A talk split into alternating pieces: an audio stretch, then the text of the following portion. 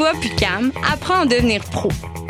Ta coop, c'est du matériel artistique, trois librairies et des conseils informatiques, comme par exemple, trouver le meilleur ordinateur pour toi. Quoi choisir entre Apple, Asus, Toshiba ou Surface? Les collaborateurs de la boutique informatique, tous des passionnés, sauront vous conseiller. Encouragez ta coop, que ce soit en magasin ou en ligne, ça fait changement.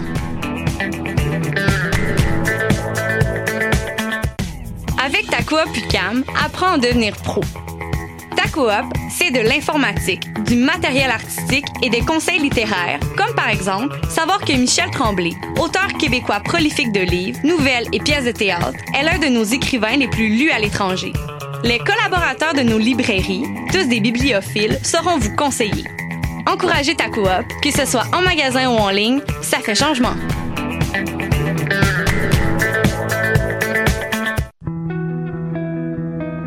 Voyage au bout de la nuit, c'est ton émission d'ambiance nocturne sur le Nightlife Underground montréalais. Découvertes musicales, chroniques culturelles et idées de sortie pour divertir tes nuits urbaines. Voyage au bout de la nuit, c'est l'émission nocturne de choc.ca. Ma tasse de thé, c'est votre rendez-vous pour le meilleur de la musique britannique.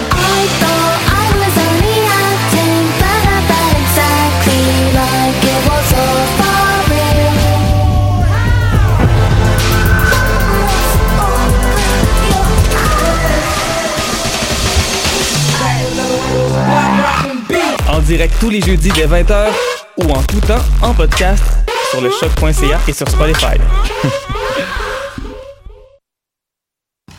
Hi, this is Ty Siegel, and you're listening to CHOQ in Montreal.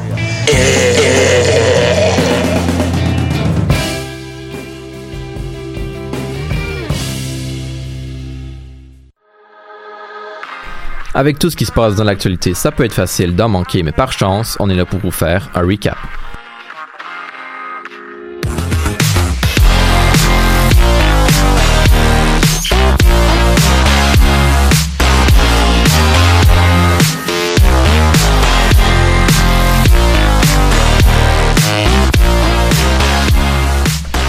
Bonjour tout le monde et bienvenue à cette nouvelle édition du récap. Pour ceux qui joignent à nous pour la première fois, ben, je vous rappelle, le concept est très simple. Au cours de la prochaine heure, on va vous faire un petit récapitulatif des nouvelles les plus marquantes de la semaine précédente. Aujourd'hui, je suis accompagné de Nicolas, Charles, Tim, Bruno et Laurence. Allô, bonsoir. Et Julien à la régie. Bonsoir à tous. Et moi, c'est Florian. Et cette semaine, pour l'édition du 4 février, on vous parle de lancer de ballons, de lancer d'alerte, mais tout d'abord, on vous parle de lancement de missiles nucléaires, alors qu'on apprenait la semaine dernière que les États-Unis allaient se retirer d'un traité avec la Russie sur la réglementation de ce type d'armement. Et Tim, tu as plus de détails pour nous. Oui, en fait, je vais vous résumer un petit peu la semaine aux États-Unis, ce qui m'a marqué. Puis ben, je vais commencer avec les annonces qu'ils ont eues en fin de semaine avec les États-Unis et la Russie, qui ont c'est assez important, mais aussi un peu inquiétant, parce que les deux puissances ont décidé de se retirer du traité sur les forces nucléaires à portée intermédiaire, à la suite de longs mois de négociations sur fond de problèmes géopolitiques et d'accusations de non-respect de ce traité. Oui, blabla. Ce traité signé en 1987 par Ronald Reagan et Mikhail Gorbatchev interdisait la possession et le développement des missiles sol-air ayant une portée allant de 500 à 5500 km toutes charges confondues, que ce soit nucléaire ou non. Ces, distinctions-là sont assez importantes parce qu'il y a quand même des omissions euh, plutôt étranges dans ce traité-là. Il ne concernait pas les armes lancées depuis la mer, soit par bateau ou par sous-marin, ni celles déployées par avion, mais on parle seulement des missiles. Mais bon, c'est quand même un traité qui représentait la supposée bonne foi des deux puissances, elles qui sont censées vouloir éviter la course à l'armement ou, pire, la destruction mutuelle. Le gouvernement Vladimir Poutine, lui, émet des réserves sur ce traité depuis environ dix ans, citant l'implantation de systèmes antimissiles américains en Europe avec l'OTAN et la montée en puissance de la Chine qui a jamais fait partie de ce traité-là et qui s'est doté de ce type d'armes-là. Pour les États-Unis, on accuse la Russie de ne pas avoir respecté le traité. En fait, on a le secrétaire américain Mike Pompeo qui, en décembre, a donné 60 jours à la Russie pour se conformer. Mais il faut croire que c'est pas arrivé parce que le vendredi dernier, il a déclaré lors lors de l'annonce du retrait américain, la Russie a mis en danger la sécurité de millions d'Européens et d'Américains et nous, nous ne pouvons plus être entravés par un traité pendant que la Russie le viole éhontément. Les responsables russes ont réagi samedi en se retirant à leur tour et en annonçant qu'ils ne seraient plus les leaders pour les prochaines négociations sur l'armement. M. Poutine a même ajouté Nous attendrons que nos partenaires américains aient suffisamment mûri pour avoir un dialogue d'égal à égal et significatif avec nous sur cet important sujet on s'entend que ça va pas bien. C'est ça, ça veut dire que les deux pays vont se remettre, si c'était pas déjà le cas, à développer des missiles à, la portée que j'ai dit, de 500 à 5500 km, qu'ils soient nucléaires ou non. Ouais, ok, bonne nouvelle. Pour la suite, les experts s'entendent pour dire que même s'il reste environ six mois avant l'application complète de ce retrait, pardon, il serait surprenant qu'un des deux États fasse marche arrière. Je vais finir cette partie de la chronique-là en citant un ancien responsable américain nommé Eugene Rumor. On ferait mieux de renoncer à nos appels en faveur du traité INF et de regarder ce qui a changé. Des propos intéressants, surtout quand on sait que les deux puissances aiment pas voir la Chine développer ce type d'armement-là, que l'Union soviétique n'existe pas, que c'est seulement la Russie, que l'OTAN n'existait pas et maintenant elle existe et qu'elle est armée autour de la Russie. Euh, on peut comprendre pourquoi le traité a pas puis on peut juste espérer qu'il y a quelque chose de nouveau qui se développe de ça. Mais je vais quand même finir ma chronique avec deux autres choses dans la politique américaine, deux, trois petites brèves, si je peux dire ça comme ça. Je vais commencer avec euh, un sénateur démocrate qui est dans l'eau chaude. On parle de Ralph Northam de Virginie, parce qu'il y a une photo des années 80 où on le montre déguisé en Michael Jackson avec du blackface. Ouais, ok, sans commentaire. Dans un autre ordre d'idées, le leader républicain au Sénat, Mitch McConnell, a déclaré cette semaine qu'un projet de loi démocrate qui veut faire la journée des, élections, la journée des élections un congé férié pour permettre d'inciter les gens à voter, ben Mitch McConnell, pour lui, ça c'est un power grab. Je le cite. Just what America needs. Another paid holiday and a bunch of government workers being paid to go out and work, I assume, our folks on the other side, on their campaign. A power grab that's smelling more and more like exactly what it is. Bref, pour Mitch McConnell, des conditions de vote plus justes et équitables, ça égale une prise de pouvoir démocrate. C'est pas moi qui le dis. Pour d'autres situations croustillantes ou terrifiantes, ben, il y a le State of the Union qui est demain. Donc, euh, il y a juste un être ou un pouvoir supérieur qui va pouvoir savoir qu'est-ce qui va se dire demain. Mais ça peut être intéressant à regarder, puis je vais probablement vous en parler la semaine prochaine. Absolument, on va garder un œil là-dessus pour vous. Et on reste dans le thème de la géopolitique, mais cette fois en se tournant vers la crise qui fait encore rage au Venezuela. Il y a eu de nombreux développements depuis la dernière fois qu'on vous en a parlé. Et Nicolas, tu nous fais un petit retour sur ce qui s'est passé dans la dernière semaine. Oui, Florian, la semaine dernière, je vous parlais de la crise humanitaire au Venezuela. Je trouvais ça important d'en parler car ça fait partie de notre devoir ici au UCAP de rapporter ces injustices. Et le Venezuela, ben, qui traverse une large crise économique, sociale et politique depuis plusieurs années, on le sait tous, et les tensions entre les manifestants et les forces de l'ordre du pays sont toujours aussi féroces. Euh, par contre, les récents développements en janvier ont, ont, semblé redonner espoir aux Vénézuéliens, à commencer par l'autoproclamation de Juan Guaido comme président par intérim du pays il y a de cela un peu moins de deux semaines.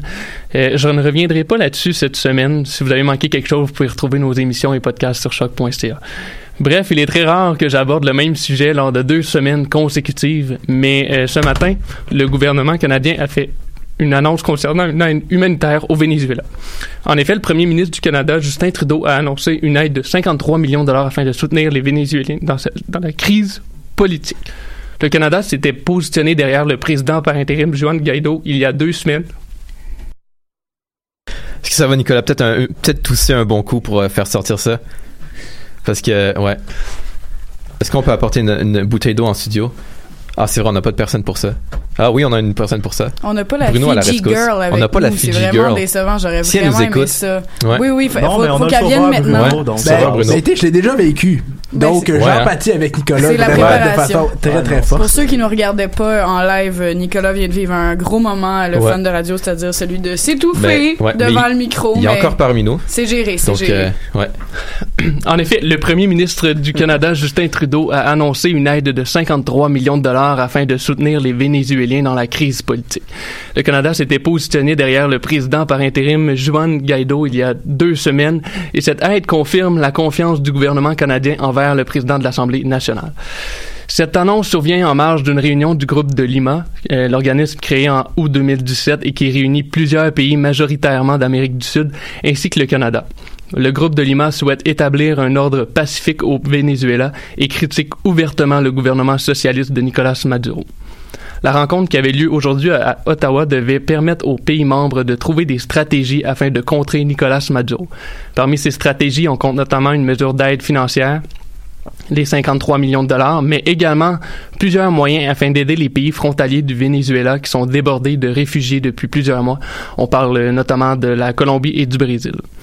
Le Venezuela compte pas moins de 3 millions de personnes qui ont fui le pays en raison du manque de nourriture, de médicaments et des différentes épidémies qui frappent le pays. Les 53 millions de dollars seront distribués à des organismes de confiance ainsi qu'aux pays voisins afin qu'ils puissent supporter le Venezuela à leur façon, par exemple la crise de réfugiés.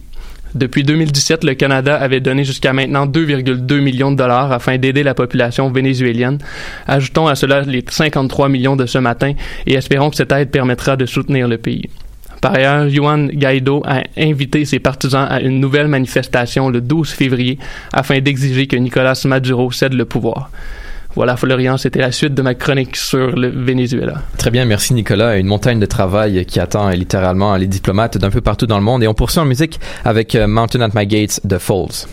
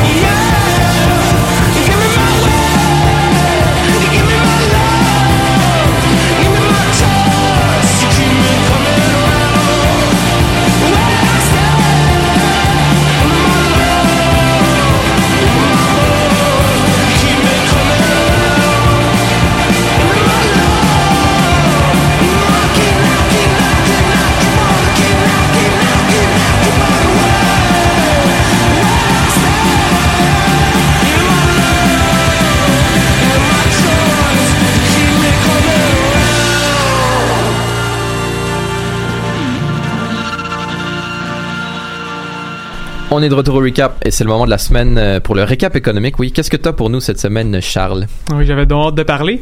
On va commencer avec le fait que peu de temps après ma chronique, euh, chronique pardon, de la semaine dernière, euh, que la compagnie Théo Taxi euh, cessait définitivement ses activités. C'est ça qu'on a appris.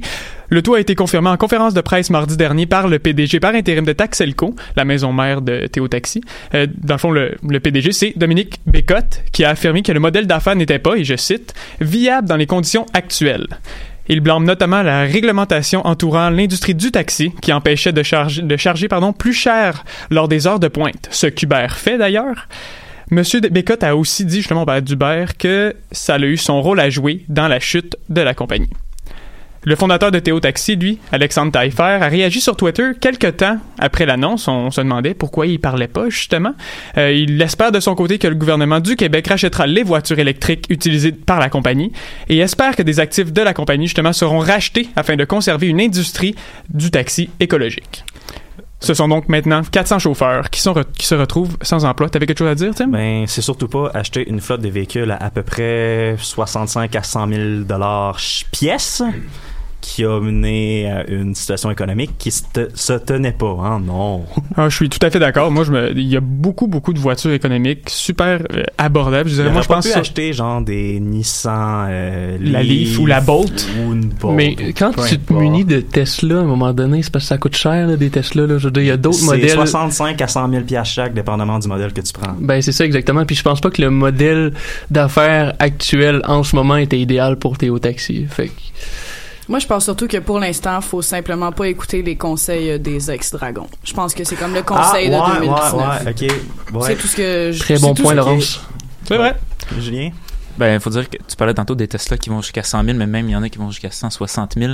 Si on parle des VUS Tesla, et ça, il y en a plusieurs dans la flotte de Théo Taxi, donc ça, ça, ça, augmente encore plus. Ouais, mais pourtant, euh, juste pour conclure sur Théo Taxi, euh, Alexandre Taillefer était hier à Tout le monde en parle, puis il a fait comme un petit exposé avec des, il a même euh, amené quasiment des slides de PowerPoint, puis il a dit que finalement c'était rentable d'acheter des voitures aussi chères au coût à l'heure, ou en tout cas c'était des calculs trop compliqués pour mon cerveau là, à mais long terme. c'est parce qu'il faut que ta compagnie soit capable de survivre le court terme ou ce que t'as pas d'actifs. c'est sûr, c'est sûr. Ça, ça, crée un engouement aussi pour la compagnie quand tu vois des belles voitures comme ça, c'est cool là-dedans. Ouais, moi, je trouve personnellement. En tout cas, on revient au recap économique. On parlait de voitures.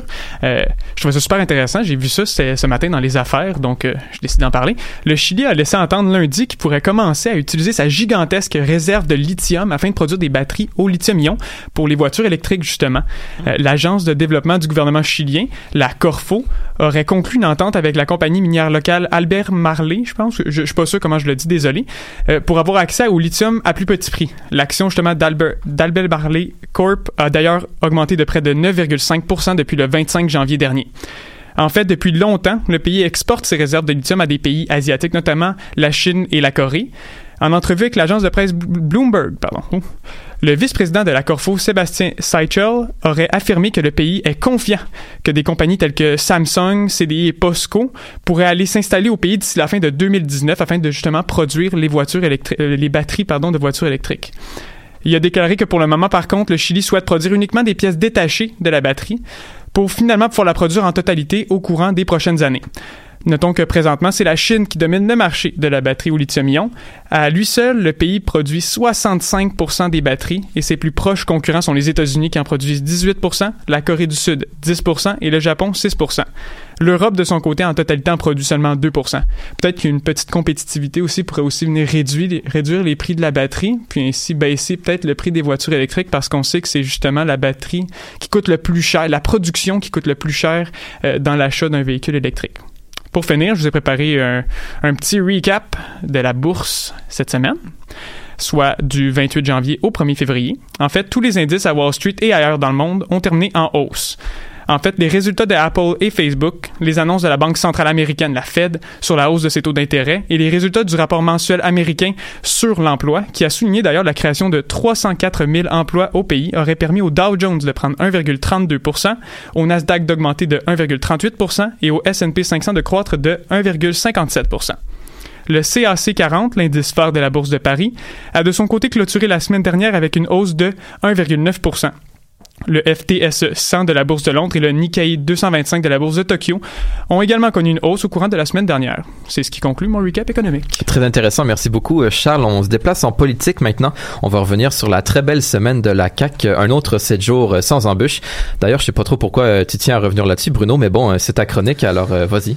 Merci Florian. Euh, je voudrais tout d'abord m'excuser aux auditeurs, dont ma grand-mère. Euh, je suis un peu enroué, alors il se peut bien qu'à certains moments ma voix change de registre, mais euh, tout de même, ma voix sera à l'image de la coalition Avenir Québec lors de la dernière semaine. Ça un serait, peu ça serait comme si on avait un petit pavillon jeunesse avec des, des pré-pubertés. là. Oh, c'est un nouveau petit fonction, c'est beau! C'est beau. Alors, tout avait quand même bien commencé pour la coalition Avenir Québec lundi dans un nouveau sondage Mainstream Research, présentait la CAQ à 45% dans les intentions de vote au Québec. C'est une même près de 10% du résultat électoral de la CAQ d'octobre dernier. Et ce résultat, rappelons-le, a surpris pas mal de monde. Le parti de François Legault est présentement dans ce qu'on pourrait appeler une lune de miel. Les Québécois, après 40 ans d'alternance PQ, PLQ, PQ, PLQ, PLQ, PQ, PQ, bon, et 15 ans de règne du PLQ, ont un nouveau, ont un nouveau gouvernement et un nouveau groupe de personnes du moins de changement, qui représente le changement. Mais c'est quand même. faut laisser la CAQ se définir par eux-mêmes, comme François Legault l'a si bien dit. La CAQ, nous autres, on n'est pas achetable. L'avenir nous le dira, mais tout de même, les Québécois, je pense, au content de la CAQ, prennent le taureau par les cornes dans plusieurs enjeux. Et ils trouvent aussi que le questionnement des ministres sur différents dossiers ou leur tâtonnement, c'est quand même valable comme comme procédure, etc. Et leurs actions sont quand même louables pour plusieurs Québécois. Donc, donnons la chance aux coureurs. Toutefois, la réalité rattrape vite la fiction. Au caucus précessionnel à Gatineau, ça, c'est un peu gâché. La CAQ n'est pas achetable, non, mais le ministère de l'Agriculture et le ministre, euh, le serait-il? Peut-être.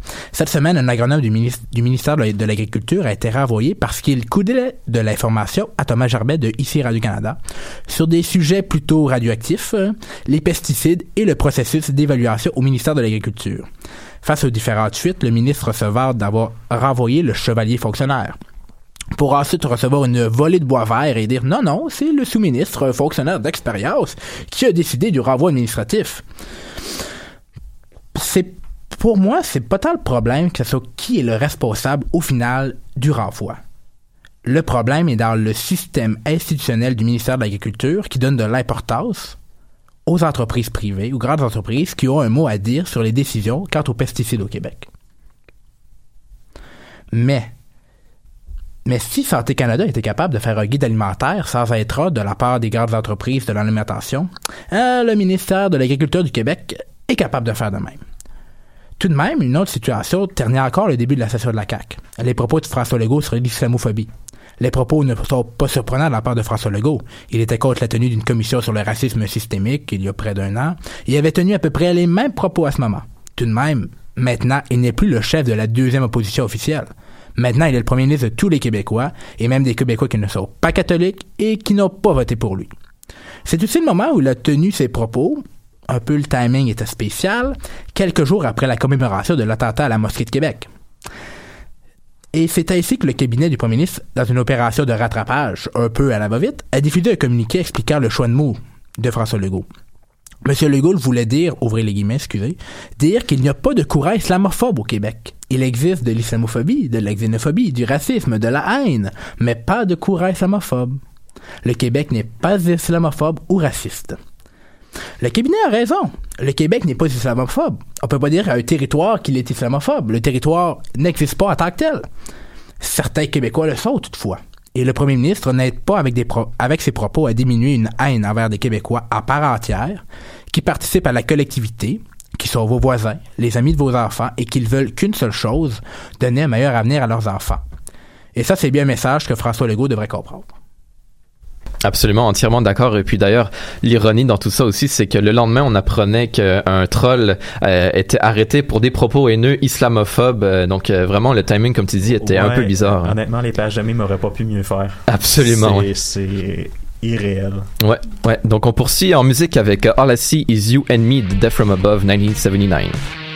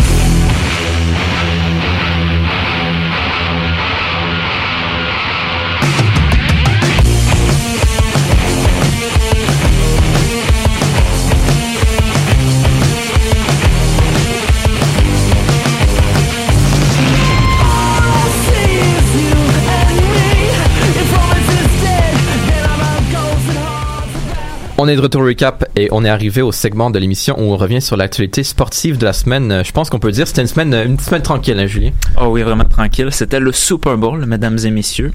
Et puis, ben, c'est sûr que je vais commencer le récap sportif en vous en parlant. Euh, mais il faut dire que malgré toute l'excitation qu'il y avait dans l'air hier, ça n'a pas été très excitant ce match-là, comme on dit.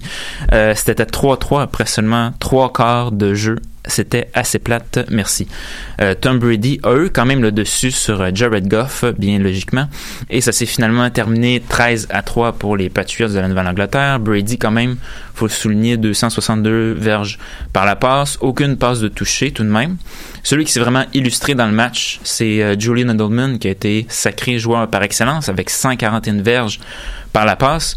Faut dire que le jeune Jared Goff, qui est promis quand même un très très bel avenir, n'a réalisé aucune passe de toucher, en plus d'accumuler une interception. Ça a été très très dur pour lui, cette rencontre.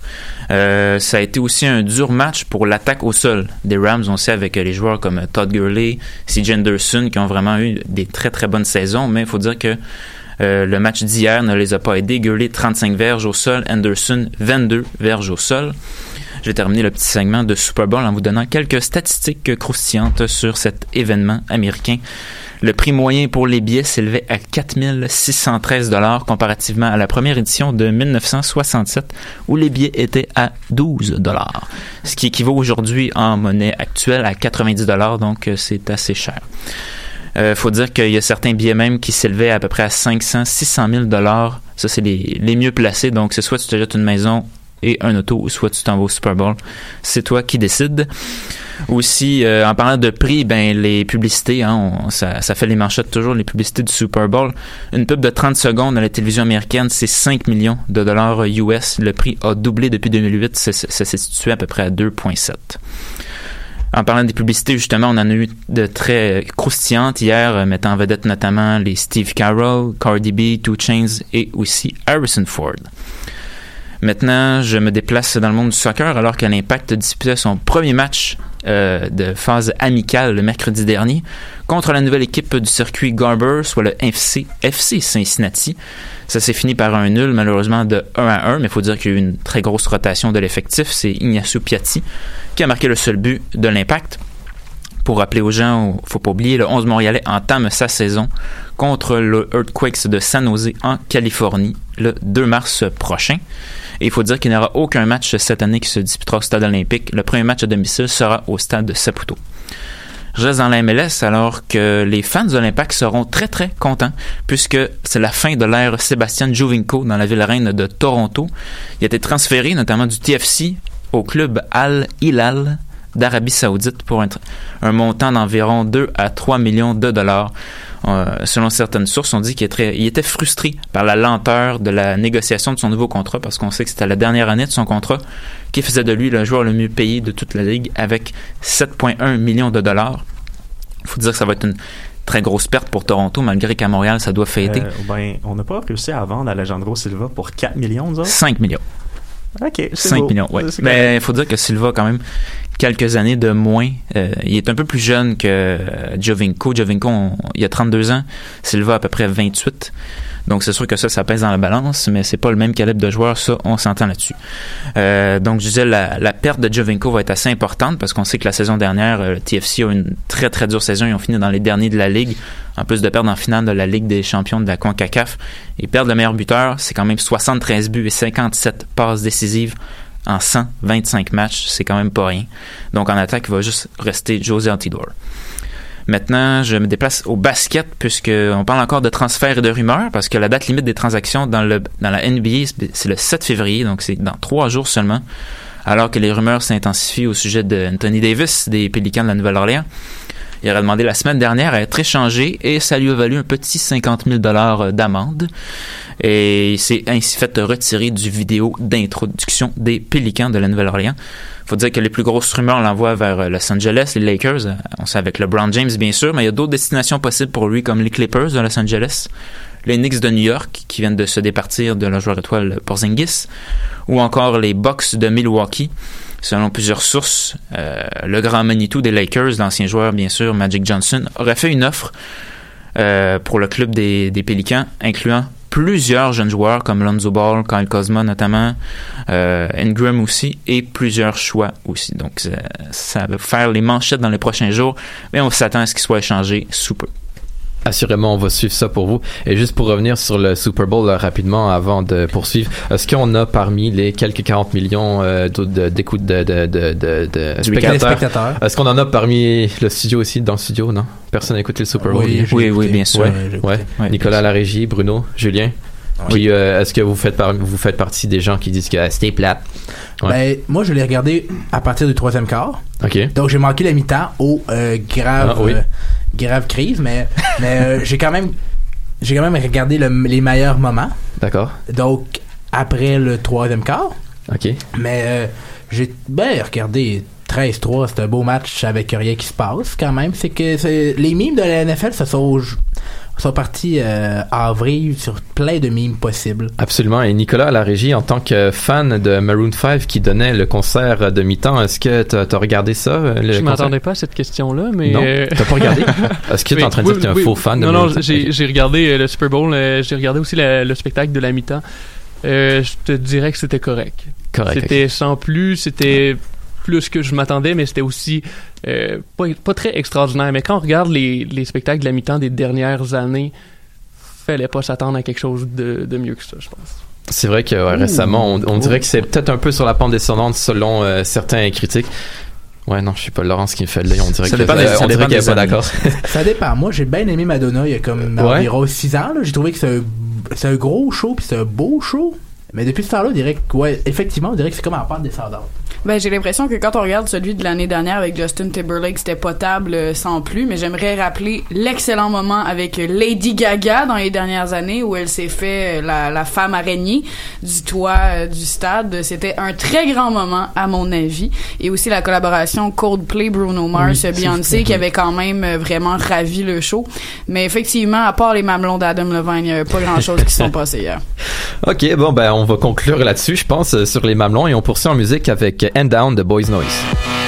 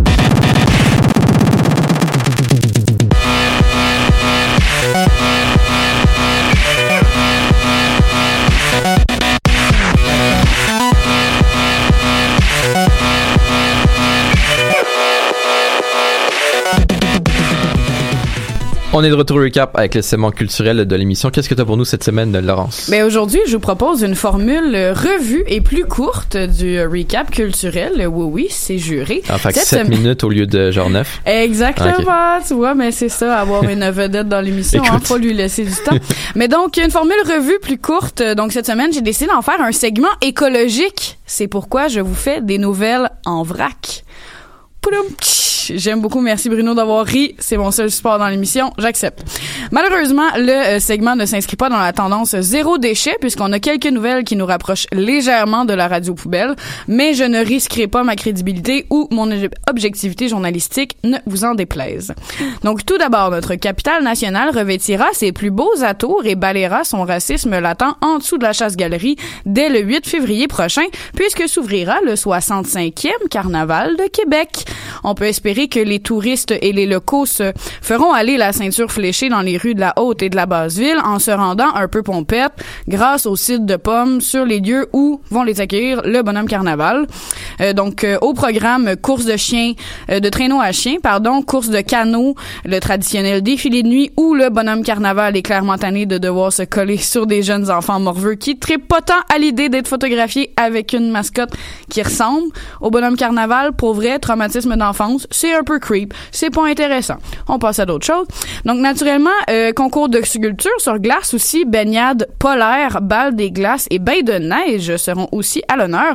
Comme quoi les Québécois ont encore et toujours besoin de se convaincre qu'ils peuvent faire semblant qu'ils aiment l'hiver et que c'est jouissif de virevolter dans la neige et la gadoue en plein milieu d'une ville. Hein? Cette euh, célébration hivernale débute donc le 8 février, comme j'ai dit tantôt, et va s'étirer jusqu'au 17 février, au grand plaisir de ceux qui appuient le troisième lien, lien pardon, et qui seront certainement pognés dans le trafic des Français venus en char de Montréal. Tant qu'à parler de Québec, on va aussi parler de notre Céline nationale, oui, oui, messieurs, dont on pourra bientôt voir les mouvements de réanimation cardiaque brutale au grand écran. Je suis presque heureuse de vous dire qu'un film tiré de la vie de notre chère diva titanikienne devrait bientôt voir le jour grâce à la, réalisa- à la réalisatrice pardon, et humoriste française Valérie Lemercier. La production euh, serait intitulée The Power of Love, soit le pouvoir l'amour, pour imiter notre Céline. Euh, ce film va parcourir son enfance dans un milieu modeste de Québec, comme on le connaît tous, à Charlemagne, n'est-ce pas, jusqu'à son ascension fulgurante vers la célébrité, en passant naturellement vers sa relation euh, avec feu René Angélil. Comment parler de Céline sans René? Valérie Lemercier a déjà confirmé qu'elle interpréterait Madame Dion et que Sylvain Marcel, quand même, ce connu acteur québécois, va endosser les costumes cravates un peu slack de l'impresario Angélil. Vous me voyez un peu euh, sceptique en vous relatant cette nouvelle quand même. Je sais pas trop à quoi m'attendre, mais j'espère qu'il y aura des blagues sur la renommée coupe de cheveux de René Charles dans son enfance. Souvenir une fois de plus de ma tendre jeunesse. Si certains veulent voir la vie de Céline sur grand écran, je crois qu'ils seront moins prêts à visionner le documentaire sur Harvey Weinstein, ce producteur déchu américain qui est depuis plus d'un an le porte-drapeau du mouvement hashtag MeToo.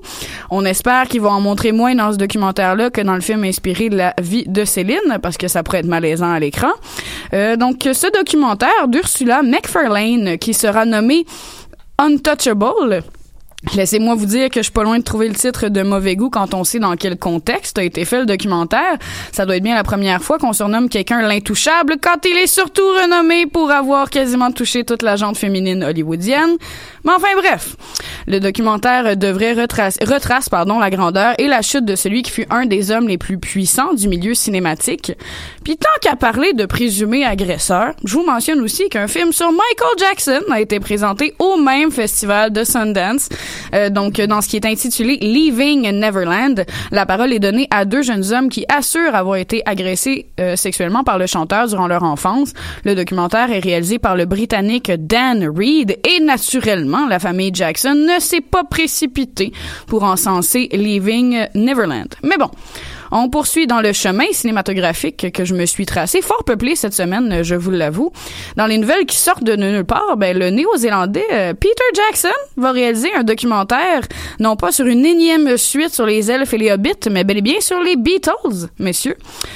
Dans le genre de réaction euh, incertaine, euh, la mienne était du nombre. Pour être très honnête, le documentaire sera basé sur des épreuves vidéo et des pistes audio inédites qui constituent environ 55 heures d'images des Fab Four en studio.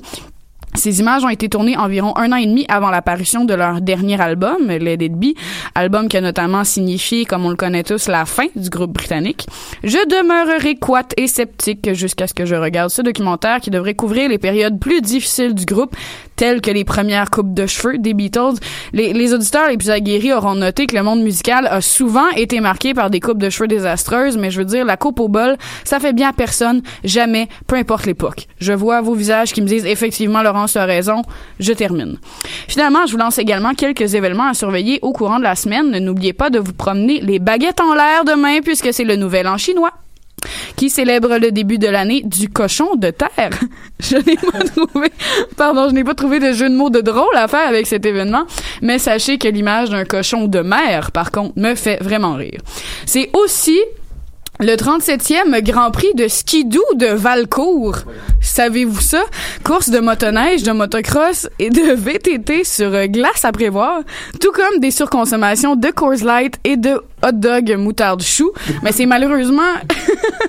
Ça, c'est désolé, le le, fou rire est pris en studio, euh, chers auditeurs. On est vraiment désolé. C'est un manque de professionnalisme flagrant. On se calme. Toutes mes excuses. c'est surtout pas de ta faute. Non, ben non, pas du tout, mais bon. Hein.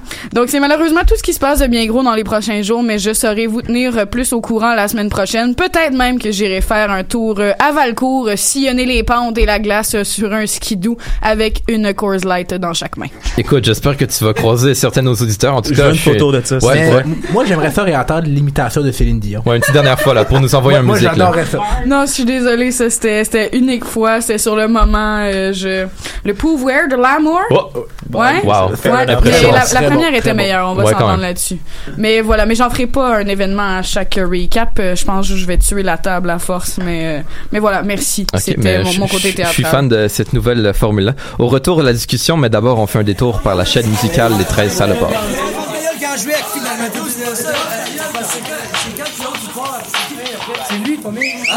j'aimerais avoir les yeux qui le chat Je pourrais avoir des Gucci avec les assurances à job. Hey Rich! Quoi? T'es un hostie de tapette, et pis t'as ben moins de couilles que Lise Payette. Yo, c'est sick quand je rappe, un pack. On prend une pour l'équipe et se crisse les pieds dans le lac. Mon matelas, c'est dégonflé, je dors à ta je m'en sac. Fais zéro dans chez la voyez, on est gelé sans faire. Yeah, j'suis assis, pis j'peux me battre sur le balcon. Vas-y, fais ton meilleur move, ça planche de carton. Trop high, Crazy il a mangé tous les bonbons. J'suis plus capable de rap, j'me rappelle même plus de mon nom. Tu bas des marches, me la cheville. Quoi, je connais personne qui vient de Nashville. Peu importe, y'a personne qui va réussir à m'achever. Mais chez qui, mais chez quoi, j'ai fait tout, mais chez On est payé pour tirer pis même rouillé positif. Trop la papille a pété son appareil auditif. On a pissé sur des moufettes et pilé des porcs épiques. On dit des conneries sans arrêt pour créer des polémiques. On fait le rap comme des militaires. Legendary. Generation X, le poids quand t'as dégénéré. J'suis pas gêné, j'exauce les vœux comme un génie. Le G est arrivé faire, qui s'est mis à neiger. Wow, pour une fois c'était moi qui arrivais en retard. Ça coûte pas cher de gaz, on est beaucoup dans le char. Richmond, il rentre trop fort, la ping veut dormir downtown. C'est pas rare qu'on sort, on va se promener downtown. Chill à 3h30 de la ville, je me sens bien. Si ça sent le weed, y'a des chances qu'on soit dans le coin. On laisse faire liminable, chaise musicale, rhyme lyrical, la biche, avec la tête des nuages. Yo, je te crosse, check, quand tu me check. J'ai juste à sortir la calache, Nico. La chaîne est plus chauffée parce qu'il y a plus de kérosène. La peigne est ben trop fuckée, t'as-tu vu le phénomène? C'est du rap démodé, du rap de nobody, mais nobody peut body back. Baggies, faut t'as des gros mollets pour faire des gros bonnets, mais je pense que gros bonnet devrait faire un feat avec ma J'ai le crazy dog qui fait des tricks sur son deck deck. C'est comme ça que je me sens heureux et j'oublie que j'ai plein de dettes. Brain dead, take the fact, je veux pas dormir dans le même bed. T'inquiète, t'es dans le même bed. Uh, j'ai dormi qui exorbe, vu que la cabelle quand le mic est on, je prends le contrôle, c'est comme Machiavelli, on est all in, yeah, on miste. Pareil que Shorty m'attend naked sur la rive Faut pas oublier de remercier G-Roach pour le On est de retour au recap et après le 37e anniversaire euh, du Festival de la motoneige, je vous parle du 10e anniversaire de Facebook qui sera célébré euh, dans les prochaines semaines, je crois. Euh, donc ouais, on se rappelle que c'est en 2009 que ce mastodonte euh, de réseaux des réseaux sociaux est arrivé sur la toile. Euh, donc on va vous en parler cette semaine. Hein, C'était disant un peu en, en montagne russe. Là, il y a eu des hauts, il y a eu des bas. Donc on va vous en parler un peu cette semaine. D'abord, est-ce qu'autour de la table on est tous sur Facebook? J'imagine que Bruno non parce que t'es un peu hipster et pas sur les réseaux sociaux, non? Ouais, mais c'est ça, ben, je suis un hipster radical à l'inverse. tu Je suis comme pas. Je suis comme in date out, mais out date in. Ok. Ça, ça veut dire que t'es sur Ok. Facebook quand tout le monde s'en va. Je, je vous, la- je vous laisse penser à beau, ça. Je vous laisse penser à ça à la maison la pendant qu'on fait le tour de la table. philosophie du recap, Ouais. euh, chers amis. Ok, mais euh, donc euh, sinon tout le reste, tout le reste c'est sur Facebook? Ben, j'ai Facebook ouais. capable de me connecter à peu Oui. près toutes les autres, là, mais à part ça. Ouais. Donc, dans les dix dernières années de l'existence de Facebook, on en a surtout entendu parler euh, depuis 2016 avec les élections et les fausses nouvelles. Mais est-ce qu'il y a un événement peut-être qui vous a euh, marqué ou euh, un post de Laurence qui vous reste en mémoire ou euh, Ben, moi, chose? malheureusement, je déteste la nouvelle fonction souvenir de Facebook qui me rappelle qu'en 2010, j'étais foncièrement pas pertinente lorsqu'en secondaire 5, mes amis. Oh là là là là, qu'on en souffre des choses en secondaire 5, hein. On n'est pas, euh, on n'est pas vite vite tout le temps. Mais bon, à part Ah, de ça, on, on voit l'évolution du géant quand même que c'est quand même grâce à Facebook que, que le terme vraiment réseaux sociaux a trouvé sa définition au travers des années. Sans Facebook, je pense qu'il n'y aurait pas nécessairement eu les autres ou du moins pas dans cette dans cet ordre-là, mais quand même un drôle de pour être là depuis les tout débuts, c'est assez spécial de remarquer euh, tout ce qui s'est passé, puis tout ce sur quoi ça s'en vient aussi. On parle de fuite de données personnelles, big data, il y a quand même des, des gros Ouais. euh, projets de société euh, autour de ça. Là. Absolument. C'est parce que moi, ce qui m'a toujours impressionné, c'est le fait que. Ben, ben ça, ça m'impressionne un peu partout sur Internet, en fait, là. C'est que. On est rendu en 2019. On, Internet, c'est. On peut plus dire que Internet puis la vraie vie, c'est deux choses séparées. Non, c'est la même chose, s'il vous plaît. Si tu dis ça sur Internet, ça a des impacts réels parce que c'est réel. S'il vous plaît, allumez. Please. Les gens le faisaient pas avant. Sur Facebook, c'était clair, net et précis. La fonction souvenir, des fois, ça te permet de faire, de voir certaines affaires que tu fais comme, euh, ouais, ok, fallait peut-être pas dire ça.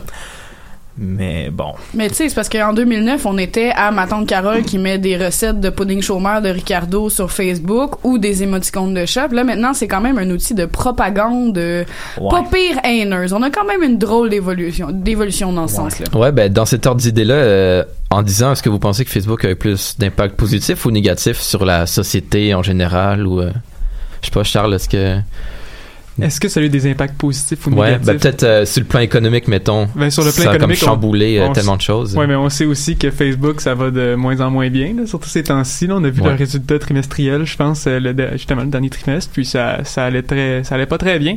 Des prévisions de vente, euh, de publicité dans le fond à la baisse, puis euh, en tout cas, il était pas content. la- L'action a baissé beaucoup. Mais sinon, sur le point de vue, est-ce que c'était bien ou pas bien?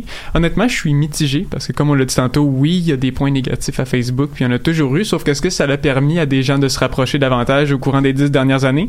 Moi, je crois que oui. Donc, euh, c'était mon opinion. D'accord. Et peut-être si on se tourne vers le plan Euh, politique, mais je vous Bruno? dirais que Facebook, la première évolution Facebook, c'était le prêt arabe. Sans Facebook, est-ce que vraiment il n'y aurait pas eu un agrégateur comme Facebook pour créer le prêt arabe C'est vrai. Ça serait peut-être sur, ça, ça aurait peut-être pas arrivé comme ça. Ça serait pas propagé aussi rapidement de la Tunisie jusqu'en Algérie, jusqu'en Libye, jusqu'en Égypte, jusqu'en Syrie. Donc, sans Facebook, ça aurait clairement pas arrivé. Mais toute la toute la débandade depuis 10 ans, c'est plutôt que Facebook est devenu le mastodonte d'Internet. C'est devenu c'est devenu le regard sur le monde, la fenêtre sur le monde que la plupart des personnes ont, en ne sachant pas que l'algorithme décide pour eux ce qu'ils doivent voir. Et c'est ça le plus grave problème, je pense, c'est de ne pas avoir la compréhension qu'il y a un algorithme qui décide pour vous. Parce que vous, vous allez vivre dans une bulle qui va toujours s'auto-congraguler, qui va toujours se s'auto-biaiser, qui va faire OK, ben, c'est, t'aimes ça? Bon, ben, je vais te représenter quelque chose que t'aimes parce que je vais te- si l'information est rendue une vente, je te vends quelque chose. Ouais, je vais t'aimes te ça, sur le produit. C'est ça. Je te vends quelque chose, t'aimes ça, je te remets encore la même affaire, faut que tu la jettes, puis le produit, maintenant, c'est l'information, c'est la même chose. Mais quand tu comprends pas ça, il y a un problème. C'est que là, tu crois vraiment que qu'est-ce qui est sur Facebook est la réalité, puis tu vis dans un monde parallèle avec la réelle réalité. On a vu ça pendant les élections de 2016 aux États-Unis. Il y en a qui ont su utiliser ces, ces fonctionnalités-là justement pour faire pencher la balance du côté de Trump. Euh, bon, en, tout, en tout cas, c'est ce que des enquêtes tentent de découvrir, mais bon, c'est, Enfin, on sait moi, pas je mal. pense que, c'est pas tant faire pencher, la balance du côté de Trump, c'est juste que ça l'a mis ceux qui sont contre Trump dans une bulle qui disait Ah, Trump est pas populaire, donc on n'a pas besoin de se présenter, on n'a pas besoin de se forcer, ça arrivera jamais. Ouais. Puis, Il y a, il y a peut-être ça, mais il y a aussi, je pense que on parle plutôt d'un méta, là, mais les Russes ont peut-être forcé la donne sur certains États clés en faisant des, des publicités ou en faisant ou en partageant ou en rendant Ah, ils ont peut-être réussi à faire tourner certains indécis. C'est ça. Puis en rendant Ça, aussi en faisant on comme tourner des démocrates populistes, faire des républicains populistes pour Donald Trump. Mais on n'est pas à l'abri de ça au Québec et au Canada non plus là. C'est pas quelque chose qui est qui qui est hors de nous là. À la à l'élection provinciale, on peut se poser des questions si- s'il y a des baby boomers qui sont pas qui ont pas élu, qui ont pas voté pour François Legault sur Facebook. On peut se poser la même question pour la prochaine élection fédérale. S'il y a pas y a pas des fausses parce qu'il y a des pages là, il y a des pages qui sont euh, Trudeau ne me représente pas là puis qui font encore des images de Trudeau euh, dans son voyage en Inde en costume là. C'est pas quelque chose qui est complètement abject là. C'est quelque chose qui vit aujourd'hui. Et la problématique c'est que il y a plus de socle commun il y a plus personne qui peut dire ah ben j'ai tout le monde a vu cette nouvelle là ah non moi j'en ai pas entendu parler. Ah ben moi non plus je l'ai pas vu. Fait en réalité, ça fait que rendu devant la, la de scrutin, tu peux voter sur un enjeu, tu peux voter sur un enjeu tellement léger, tellement minuscule, que tu es la seule personne au monde à être un expert là-dedans, puis tu vas voter pour ça pour une niaiserie. Mm, Absolument. Et puis, euh, ben, si on, on se tourne maintenant vers les données, les fameuses données euh, personnelles qui sont maintenant rendues euh, quasiment une monnaie d'échange, il y a eu dans la en 2017-2018, euh, on a appris qu'il y, avait Facebook avait été utilisé pour que des entreprises mettent la main sur ces fameuses données-là. Donc, il y a une certaine perte de confiance peut-être qu'on peut voir à l'échelle internationale mais est-ce que est-ce qu'autour de la table déjà vous avez confiance en Facebook que vos données sont protégées ou est-ce que vous, vous ça vous trotte dans la tête quand vous naviguez sur le site peut-être? Est-ce que vous avez des craintes par absolument rapport pas euh, confiance, mais en fait, moi personnellement, mon opinion, c'est que si tu veux vraiment pas avoir de métadonnées puis te faire acheter puis te faire euh, comme espionner, là, fais juste disparaître de la map technologique. T'as pas le choix. mais est-ce que c'est possible en 2019 de Non. C'est ça Fait que accepte-le puis fais avec. On a la décision a déjà été prise pour nous en tant que société parce qu'on a décidé de faire ça parce qu'on n'est pas capable puis on n'est pas foutu de lire les terms and service. Mais on a vendu notre sécurité pour que ce soit plus facile de communiquer puis plus facile de transmettre nos informations puis plus facile de perdre son temps avec les réseaux sociaux. Toi Laurence est-ce que ouais est-ce C'est que le choix qu'on a fait. est-ce que Laurence t'as encore confiance en Facebook ou t'as peur que peut-être euh, un troll russe euh, s'accapare euh, tes fameux posts très colorés puis les utilise à, à des mauvaises fins? Ben honnêtement, euh, moi j'ai quand même un bon 8 ans d'écart de pertinence, fait comme ça dépend quelle année il prend pour comme réutiliser mettons pour faire de la là. propagande. secondaire Hey, peu- euh, il convaincra pas grand monde de grand chose à part que c'est triste la fin de l'adolescence puis qui est temps quand on arrive au cégep là. Mais euh, non, je c'est sûr que c'est quelque chose qui est outrageusement inquiétant mais comme Tim le soulignait, c'est très difficile surtout euh, en occident, je crois, d'être comme complètement coupé de tout ce qui est volet technologique autant Facebook que n'importe quelle autre application qui ramasse quand même nos données, on, même comme dans les les applications pour les banques, les choses comme ça, je veux dire il y a quand même toutes nos données personnelles qui vont là-dedans. Nos comptes en banque sont gérés par une petite application sur laquelle on pèse sur notre téléphone. C'est sûr qu'il y a des fuites de données en quelque part ou des endroits où sont emmagasinées ces données-là. Qu'est-ce qui se passe avec? Ça, c'est problématique. Comme on l'a vu justement avec Facebook qui a utilisé, mais c'est rendu ça. C'est une belle monnaie d'échange. Les données, on en apprend sur tout le monde, partout, avec de la localisation en plus. Je veux dire, c'est sûr que ça vaut cher. ouais et puis euh, ouais Bruno euh, tu veux conclure? même aujourd'hui, selon une, euh, une économiste de Harvard, on est rendu dans un capitalisme de données. On est rendu dans un nouveau paradigme capitaliste, un capitalisme de données. Donc c'est quand même révélateur de ce que Facebook a créé en 10 ans. Absolument, absolument, oui. Et euh, ben, malgré cela, malgré quelques petits problèmes de confiance peut-être, ben, il y a quand même plus de 2,5 milliards d'utilisateurs par mois sur la plateforme. Donc euh, peut-être une perte de vitesse comme tu l'as noté, Charles, mais bon, encore sûrement là pour de nombreuses années. Sur ce, Juste Charles, une tu vas quelque chose? par exemple, parce que juste dire que Facebook, par exemple, la fin de l'année, on l'a vu la semaine dernière, ça a monté quand même considérablement leur action, sauf que depuis peut-être un an, c'est en pente En pente descendante. descendante. OK. Ben, on Je va. tiens à on- préciser. Merci pour la précision. On va garder un œil là-dessus. Mais sur ce, c'est ce qui complète cette nouvelle édition du Recap. Si vous jugez qu'une nouvelle nous a échappé ou vous avez quelque chose à nous suggérer, n'hésitez pas à le faire sur notre page Facebook. Mais dans tous les cas, on se dit à la semaine prochaine. Mais d'ici là, si vous avez peur de manquer quelque chose, ne vous en faites pas parce qu'on sera ici même sur les ondes de choc pour vous faire un autre Recap.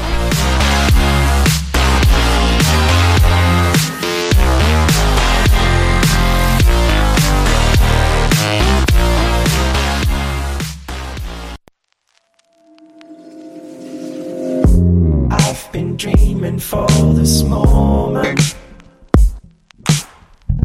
For so long, I just can't tell.